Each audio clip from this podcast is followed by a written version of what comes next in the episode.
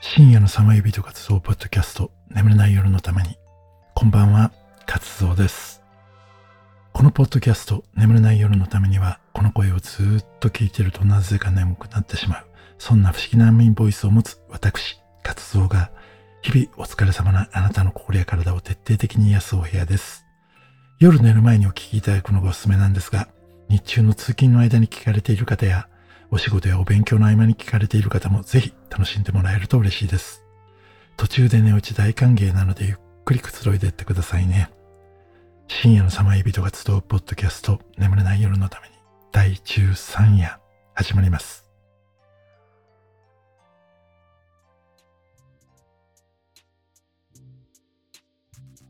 眠れない夜。不吉な数字が気になって寝つけない夜。この眠れない夜のためにももう13回目か。13って言うとあれ縁起の悪い数字なんだよな。なんか縁起がついて昔12回の次は14回にしたビルがあったって聞いたことあるよな。じゃあ今回の眠れない夜は第14夜って言おうかな。なんだよ、そんな出どこもわかんねえような名詞に振り回されるようなメンタルでどうすんだよ。ここは堂々と13。うーん。なん特定の数字が気になって眠れない夜を過ごしたことありませんか？というわけで、今夜はいろんな数字について調べてみました。一時が万事、天は二物を与えず、三度目の正直、四面楚歌、五里夢中、数で表すことわざは本当に数えきれないほどいっぱいあります。日本では数字の死が死に、苦が苦しみに似ているっていうことから縁起が悪いって嫌われますよね。日本の自動車のナンバープレートは希望しない限り下二桁が42番の番号は交付されなくて、鉄道車両やバスの車両番号も4とか42とか49などは使用を避けるそうです。まあそれとか西洋では13が不吉な数として知られていますよね。この数字、実はキリスト教や仏教などまだ宗教という概念がなかった時代、数字は宗教にも似た役割を果たしていたんです。この中には現在もかなり色濃くそのイメージが残っているものがたくさんあるので、それも追ってお話しますね。まず、数字は以前は12までしか存在しなかったという説があります。例えば英語だと12、12までは数字が個別に呼び名がありますよね。それが12以降は13、14となっていきます。1ダースは12個だったり、時計の時間も12の倍数、暦も12ヶ月、1フィートは12インチだったり、今でも12を区切りとして使っているものはたくさんあります。数学の世界では実は12進法の方が10進法よりもはるかに機能的で、計算で求められるものも飛躍的に増えるってことを言われたりしています。で、13が不吉な数なのはそもそも12で終わってるわけですから、存在しない数字だったからっていうわけですよね。話を戻しますが、その1から12までは個別に意味や暗示を持っていました。それをまさに1から順を追って説明していきたいと思います。まず1。この1は太陽、その他には威厳、愛情、権力などを暗示しているそうです。そしてピタゴラスは1を本質、理性としました。で、ここで突然古代ギリシャの数学者であり哲学者のピタゴラスが出てきますが、数字で占う性比術ってありますよね。彼はそれの生みの親でもあるんです。このピタゴラスは、数字には必ず意味があり、それは宇宙の法則を表すと言っていました。だから万物は数であるということを証明するために数字に意味付けをしたんですね。話を数字に戻します。次は2ですね。2は1の太陽に対する月の存在で平和、温和、放浪などを暗示しています。ただ、ローマではその温和なイメージではなく不吉な数字とされていて、1年のうちの2番目の月の2番目の日は冥府の神プルトンに捧げられた日だそうです。ことわざでは一石二鳥とか二頭を追う者は一頭も得ずとか1と2をセットで使うものが多いですよね。そして続いて3。この3は宗教などでもよく使われます。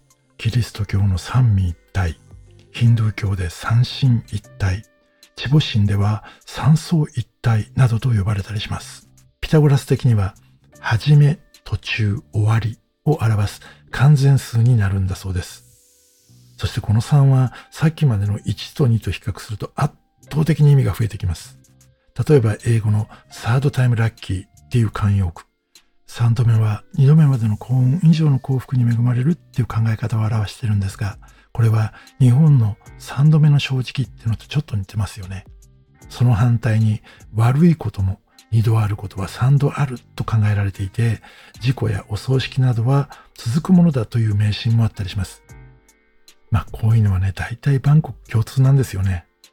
また、日本では三人よれば文字の知恵とかありますよね。第三者を加えることで物事をより客観的に見ることができる。物事をね、なんかどっちかが論破するとか、是非に傾きやすく対立を作った時の修復もとってもしづらい二人の関係よりも、より良い知恵が出る。この三人よれば文字の知恵って考え方、俺結構好きです。そして、時だと現在、過去、未来。物質は固体、液体、気体。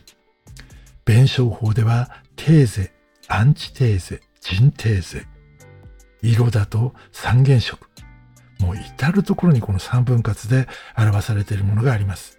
それにね、俺たちが住んでるこの次元は三次元っていう次元ですよね。三国志で劉備が諸葛孔明を迎えるために三度訪ねた三個の霊もやっぱり三。茶道ではお茶碗を三回回したり、亡くなった方を抱擁する三回忌だったり、三は本当にいっぱいいっぱい使われてますよね。この3は物事をシンプルでバランスよく形作る優れた数なんですよね。そして続いて日本では不吉な数字とされる4。これは西洋では決して不吉な数字と捉えられていなくて、4方向で地上の世界を意味しているそうです。また、ほとんどの古代民族は4文字からなる思考心あるいは最高心を持っていて、ローマカトリック教会などの皇位聖職者は4人だったり、エデンの園の4つの顔は4つの福音を表すと言われています。また、四季なんかも季節を読んで割ってますよね。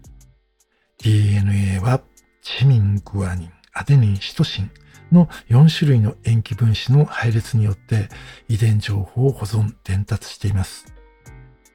そして4はね、正方形などの硬いイメージがあるから、四角四面とか、四角バッタとかなんか堅物を表す言葉としても使われてますよね。そして次の5。これ案外何にもなくて、先生術では知能、基地、勤勉などの暗示がある程度です。他にもどんなに小さくて弱くても、それ相応の意地や感情があるぞってことを表す言葉で、一寸の虫に五分の魂っていう言葉座がありますよね。そして半分まで来ました6。これは不完全を意味します。この中で有名なのが、ヨハネ目次録13章18節にある666は獣の数字というもので、この666は俗にサタン、悪魔とか悪魔主義的な人間を指す数字だと言われています。この666のタトゥーって結構入れてる方いるじゃないですか。そういう意味だったんですね。ちょっと怖いです。その6がなぜ不完全かっていうと、その次の数字の7。これが完全な数字だからなんです。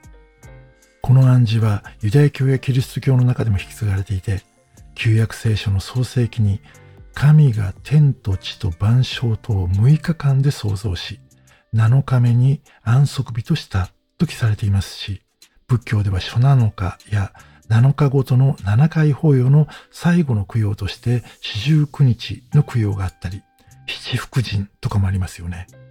一週間も7日で区切られています。他にもラッキーセブンとか、親の七光とか、世界の七不思議など7でまとめられているものは多数あります。映画でも007 7人の侍。本当に記憶に残るものは、7は3と同様に挙げればキリがないほどいっぱいあるんです。続いて8。これは7が完全だったので、新たな始まりの数字になります。キリスト教的には天地創造の7日間にキリストによる復活の1日という考え方で復活を意味するんだそうです。それでは続いて9に行きましょう。もう終盤に近づいてきました。これは最初にお話した日本では苦楽の苦から9は不吉な数字とされていますが、西洋では魔術の中で魔法の呪文は9回唱えられていたり、魔女の使いの猫は9の生命があって9回生き変わると言われているそうです。ピタゴラスは3を完全数としていたので、その3の3倍で他の数は全て9の中に含まれるか、その中で循環する。そのために数の最大範囲を表すと考えていました。次は十進法の切り番10。これは昔から曖昧な、もういっぱいっていう感じを表現する数字なんですね。英語の慣用句でよく使われる10 times、10倍もっていうのは最高にとかずっととかもっととかいっぱいとかいう意味で物事を誇張するときによく使われますよね。今だったら100%とかそんな感じ。で、それで考えてみるとあの旧約聖書だと10回ってあるじゃないですか。あれも、まあ、ざっくり言えばいっぱいのお話みたいな、そんなくくりなんですかね。どうなんでしょう。はい。では続いて11。いよいよラス前です。この11が案外嫌な数字として捉えられています。罪とか違反、不均衡などを表しています。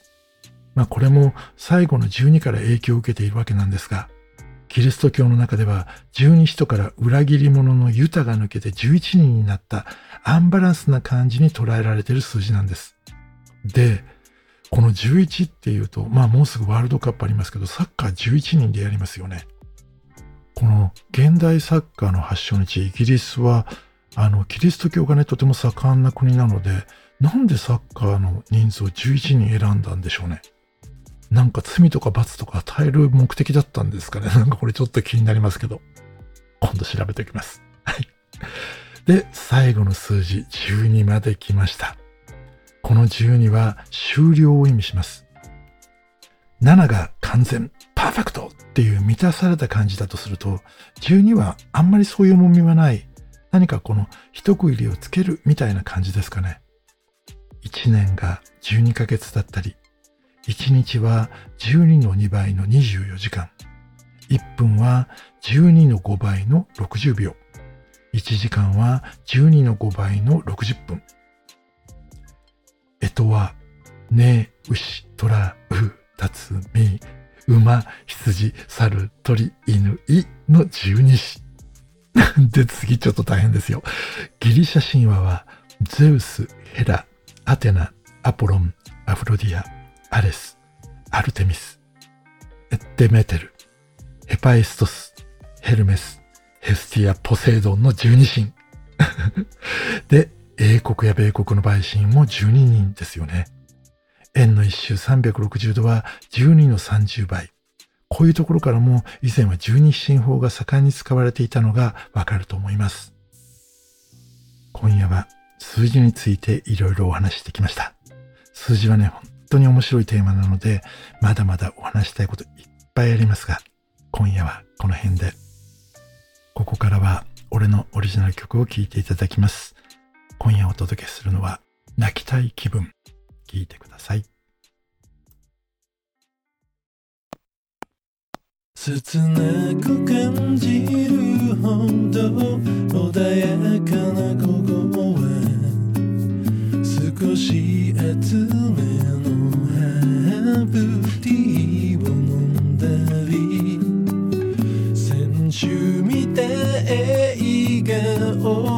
か思い出して今になって分かった。そして泣いた少し泣いた、うん、なぜだろう。涙が止まらない。別に悲しい。けなどないのに。風が葉音立てて忘れ物を思い出してるような、不思議。季節が移るたび少し景色が変わる。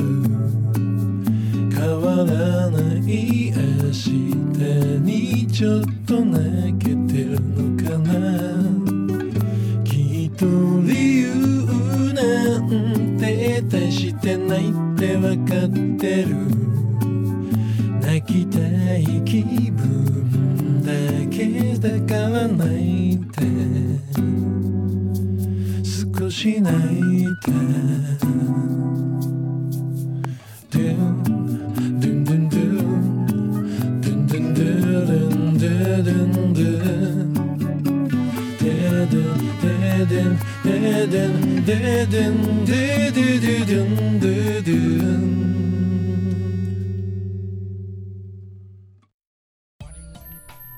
は12の数字についていろいろお話をしました。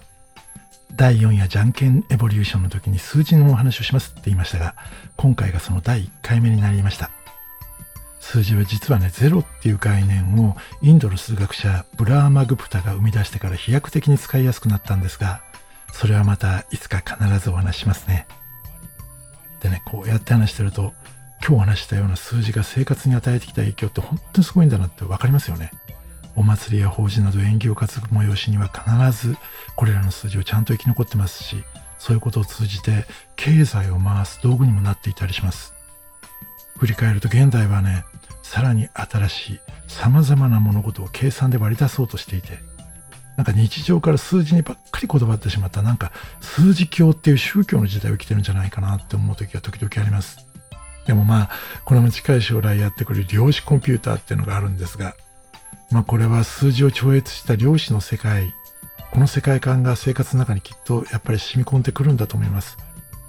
そうするとね、表面上の数字とか、まあ、例えば確率論とか分析とか、そんなこと言ってることを、人を、なんだこの古臭いおっさんとかって言われるようになるのかもしれません。まあ、この量子については、また必ずお話しますので、楽しみにしていてくださいね。ここからは、今までいただいたレビューの続きを読みたいと思います。歌好きさんからのレビュー。タイトル。いつ聞いても甘い声ですね。ありがとうございます。インスタグラムいつも拝見しています。かっこ私はインスタグラムに一貫性がない。クラブハウスも活動さんのルームは心地よい。かっこ私は喋るのが超苦手なので声出ししません。ツイッターはほとんど機能していません。汗。かっこ私は Facebook 派です。あ、そうなんですね。えー、ポッドキャストもすべて聞いています。心穏やかになります。といただきました。歌月さんありがとうございます。続いて、アラレイレイエさん。タイトルはめっちゃ安眠ボイス。眠くなる声なんて本当なのだろうか疑いつつポチッとしたら本当に眠くな、眠くなりそうなボイスでした。通常ボイス初めて聞きましたが通常ボイスも素敵です。アラレイレイエさんありがとうございます。皆さんからのお便り、本当に楽しみにお待ちしていますので、何か感じたこと、そして、えー、っと、伝えたいことなどあれば、何でもお便りください。そして、DM の送り先ですが、Twitter と Instagram をお持ちの方は、カタカナで活動と検索いただき、そちらから送ってくださいね。また、メールをご利用の方は、nemutame24 眠ため24アットマーク gmail.com に送っていただけると嬉しいです。また、下の方に概要欄ありますので、こちらの方にリンクいろいろ貼ってありますから、ぜひそちらもご利用くださいね。今夜はなんか数字の話ばっかりしてたので、夢の中に数字が出てきませんように、えー、この後俺も寝ますので、一緒にいっぱいいい夢を見ましょう。そしてまた、あなたとお会いできるのを楽しみにしています。素敵な夢を。おやすみなさい。